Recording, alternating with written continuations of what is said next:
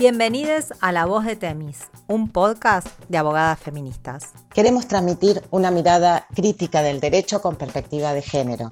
Queremos contarles que el derecho no es solo un saber de entendidos. Vamos a decodificar el lenguaje jurídico para que sea accesible. Y queremos dialogar con el arte porque nos interpela. Sobre géneros y feminismos. El derecho, las leyes limitan y a la vez pueden liberar. Somos Antares, Carolina, Victoria y Rosario en la voz de Temis.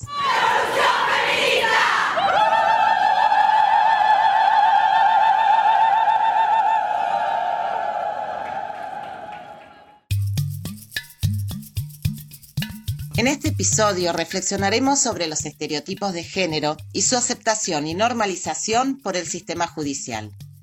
Además, a través de la obra de teatro Mujeres de Lorca, abordaremos la estigmatización de las mujeres en la poética de Federico García Lorca.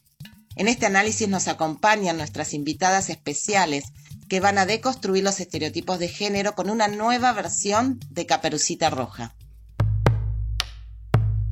Qué sensible y emocional que sos. ¿Por qué será que sos tan rosquera? Es demasiado sentimental, loca, caprichosa, yegua, y la lista sigue. Como dice Alfonsina Storni, a las mujeres nos cuesta tanto esto, nos cuesta tanto la vida, nuestra exagerada sensibilidad, el mundo complicado que nos envuelve, la desconfianza sistematizada del ambiente, aquella terrible y permanente presencia del sexo en toda cosa que la mujer hace para el público, todo contribuye a aplastarnos.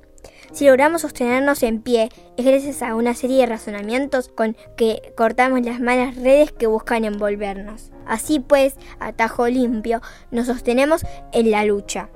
Es una cínica, dice uno. Es una histérica, dice otro. Alguna voz aislada dice quedamente es una heroína. Bienvenidos a la voz de Temis. ¿Qué comienzo?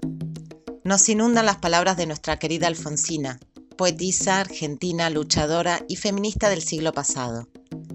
Ella nos hace referencia a las malas redes que buscan envolvernos, redes que muchas veces se materializan en mitos, prejuicios y estereotipos de género. ¿Qué son los estereotipos? Son simplificaciones de la realidad desde la cual se define a las personas en razón de características, condiciones o actitudes. Se encuentran tan arraigados en una sociedad que los reproducimos sin reflexionar sobre ellos. ¿Y qué son los estereotipos de género? Son generalizaciones acerca de las características o roles que poseen las personas según su género. Se relacionan con las características binarias asignadas culturalmente a los varones y a las mujeres. Así, a las mujeres nos han atribuido determinados roles a lo largo de la historia. Ah, claro, como Cenicienta, que era débil y sumisa y el que la salvaba era un príncipe valiente. La madrastra y las hermanastras eran malas y feas. Sí, y en Blancanieves ella era sentimental y sensible. Y también a Blancanieves la salvaba un príncipe. ¡Uf!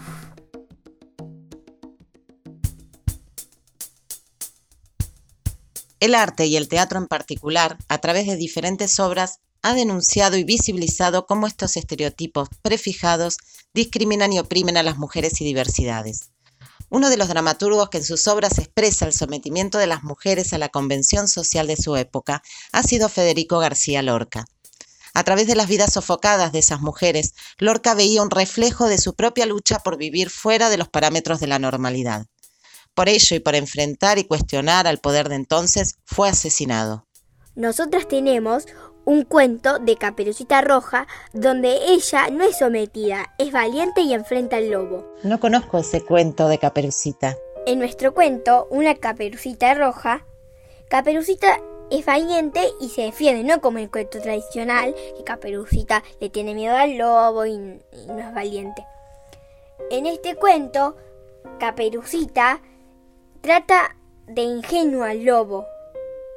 Y al final, Caperucita le da un caramelo envenenado que lo hace envenenarse. Entonces, Caperucita salva su vida. Y Lorca, ¿qué dice de las mujeres? Lo vamos a escuchar en fragmentos de una obra de teatro que se llama Mujeres de Lorca. Está basada en textos de Federico García Lorca en la que participó como actriz. Federico crea a estas mujeres que se sitúan entre la opresión y su fuerza vital. Son mujeres fuertes, débiles, solas, desobedientes, revolucionarias, como Sherma, Mariana Pineda, Rosita, la novia de bodas de sangre y tantas otras que nos marcan que es necesario reconquistar nuestra propia identidad. En Rosita la soltera narra ese mandato social de aquella época, cómo las mujeres no casadas eran sacrificadas en el altar social y pasaban de ser doncellas a esa cosa grotesca y delineada como la solterona. Entonces, ¿qué nos dice Rosita? Y hoy se casa una liga. Y tienen hijos. Y me enseñan sus notas de examen y hacen casas nuevas, canciones nuevas. Y yo, igual, la misma. Viendo las mismas nubes, escuchando la misma canción. Día bajo el paseo y me doy cuenta que no conozco a nadie. Muchachas y muchachas me dejan atrás, porque me canso. Y en eso un muchacho le dice al otro, ahí va la solterona. Y otro de cabellos rizados, hermoso. Le dice, a esa ya no hay quien le clave el diente. ¿No tiene derecho la pobre mujer a respirar con libertad? Quiero huir, quiero no ver, quiero quedarme serena, vacía. Además yo estaba atada. ¿Qué hombre vino a esta casa desbordante a procurarse mi cariño?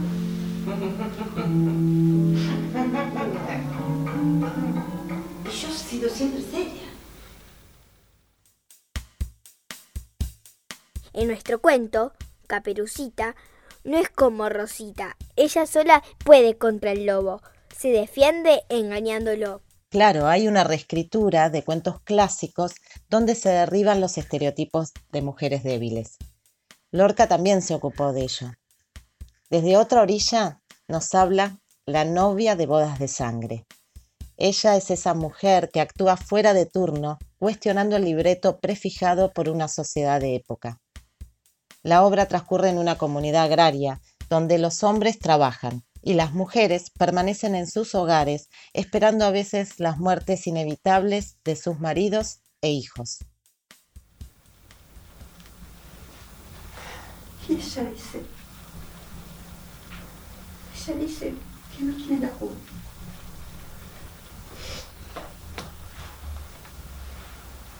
¿Quién la tiene pues? ¿Quién la tiene? Hoja. Delicado.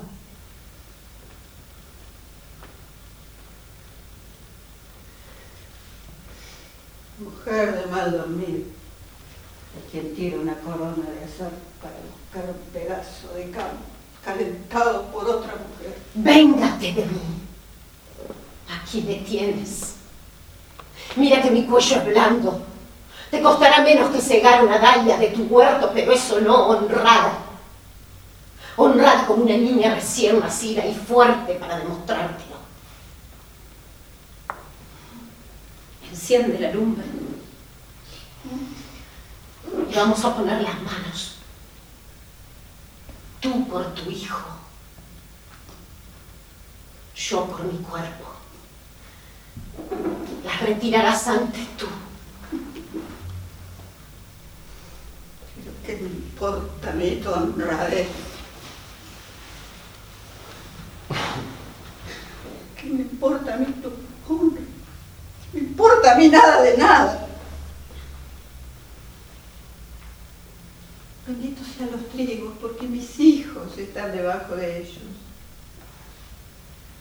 Bendita sea la lluvia, porque moja la cara de los muertos.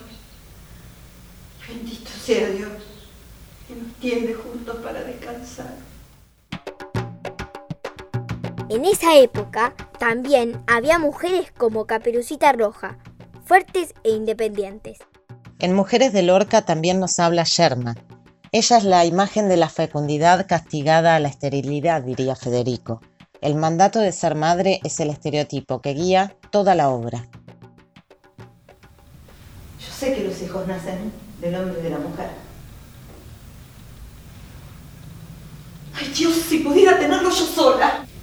Tener un, tener un hijo no es tener un ramo de rosas. Mi sangre. Se volverá veneno si no puedo yo tenerlos.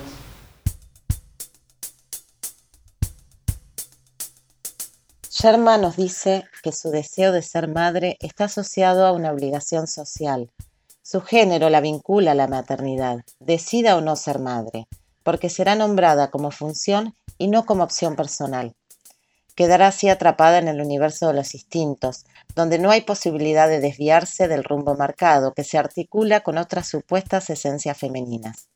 ¿Qué vemos entonces en estas obras de Lorca? que los estereotipos son dominantes y persisten en el tiempo más allá de diferencias de contexto y de época, y las prácticas que los aplican reproducen hacia las mujeres desigualdad y discriminación. La subordinación de las mujeres se potencia cuando estos estereotipos se reflejan en el ámbito del derecho, en sus discursos, en las prácticas de los operadores judiciales, en las sentencias, en las preguntas de una jueza o de un juez, entre otras.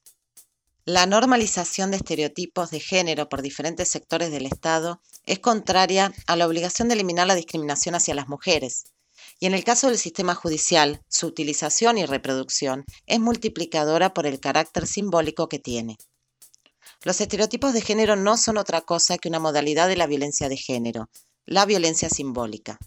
Es violencia porque reproduce la dominación y desigualdad en las relaciones de género y naturaliza la subordinación de las mujeres. Esta violencia atraviesa muchas de las instituciones que son parte de la socialización diferencial y sobre todos los poderes del Estado como el Poder Judicial. El sistema judicial modeliza a la mujer víctima o victimaria, cómo debe ser su conducta o cuáles son las conductas esperadas de una buena madre. En los discursos jurídicos vemos cómo se construye el estereotipo de mala madre que utilizan los operadores judiciales y la policía. Muchas veces ocurre que cuando un niño es víctima de violencias, cualquiera sea, se prejuzga a la madre como mala, desentendida, descuidada, etc. Volveremos en el próximo episodio sobre estos conceptos. En el sistema de justicia encontramos la normalización de estereotipos. Veamos algunos ejemplos cómo ciertas prácticas, gestos, burlas y preguntas por parte de los actores policiales y judiciales dan cuenta del descreimiento hacia las mujeres. El discurso jurídico, como vimos, tiene una visión de las mujeres y diversidades en el sentido de atribuirles cualidades universales y eternas que se naturalizan, cuando en realidad hay una construcción social y por ende histórica detrás de ello. Teniendo en cuenta esas características, el derecho otorga o niega derechos. Mariana Pineda, en los textos de Federico expresa la búsqueda de esa libertad muchas veces negada. Ya no tengo miedo. Aunque mi corazón clavara en vidrios, no hablaría. Aquí me tienen y no diré nada a pesar de tener un corazón en que no caben más heridas.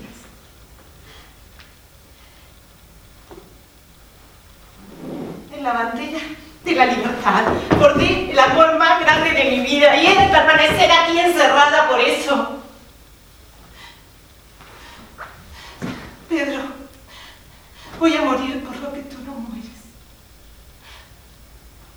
Por el puro ideal que iluminó tus ojos. Yo, yo soy la libertad. Porque el amor lo quiso. Y soy la libertad, herida por los hombres si delato. Por todas las calles de Granada este nombre sería pronunciado con miedo. Pedro, mira lo que me ha llevado tu amor. Me querrá muerta tanto que no podrá vivir. Ah, Mariana Pineda era valiente como caperucita roja, no le tenía miedo a nadie. Federico García Lorca nos dice, hay cosas encerradas dentro de los muros, que si salieran de pronto a la calle y gritaran, llenarían el mundo. Es rompiendo todas las puertas el único modo que tiene el drama de justificarse. es necesario romper sentidos y discursos, permitirnos crear otras formas de comunicarnos y nombrarnos desde el derecho y sus operadores. Agradecemos a las actrices y el actor del grupo Mujeres de Lorca, Ana Andrea Angelillo, Silvia Carrera, Pato Brusa y Sergio Arteaga, y su dramaturga Sabrina Odoguardio. Y en especial a nuestras invitadas de lujo, Ani y Manu. En el próximo episodio de La Voz de Temis, analizaremos el cortometraje Aldana y León de Victoria Andino. Les invitamos a verlo porque nuestro análisis tendrá spoilers. Hablaremos de derecho penal, violencia hacia las mujeres y estereotipos de género. Todo en la práctica, todo en el cine.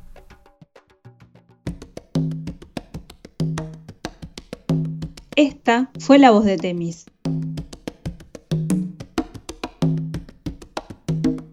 va a caer y va a ser ley. Se va a caer y va a ser ley.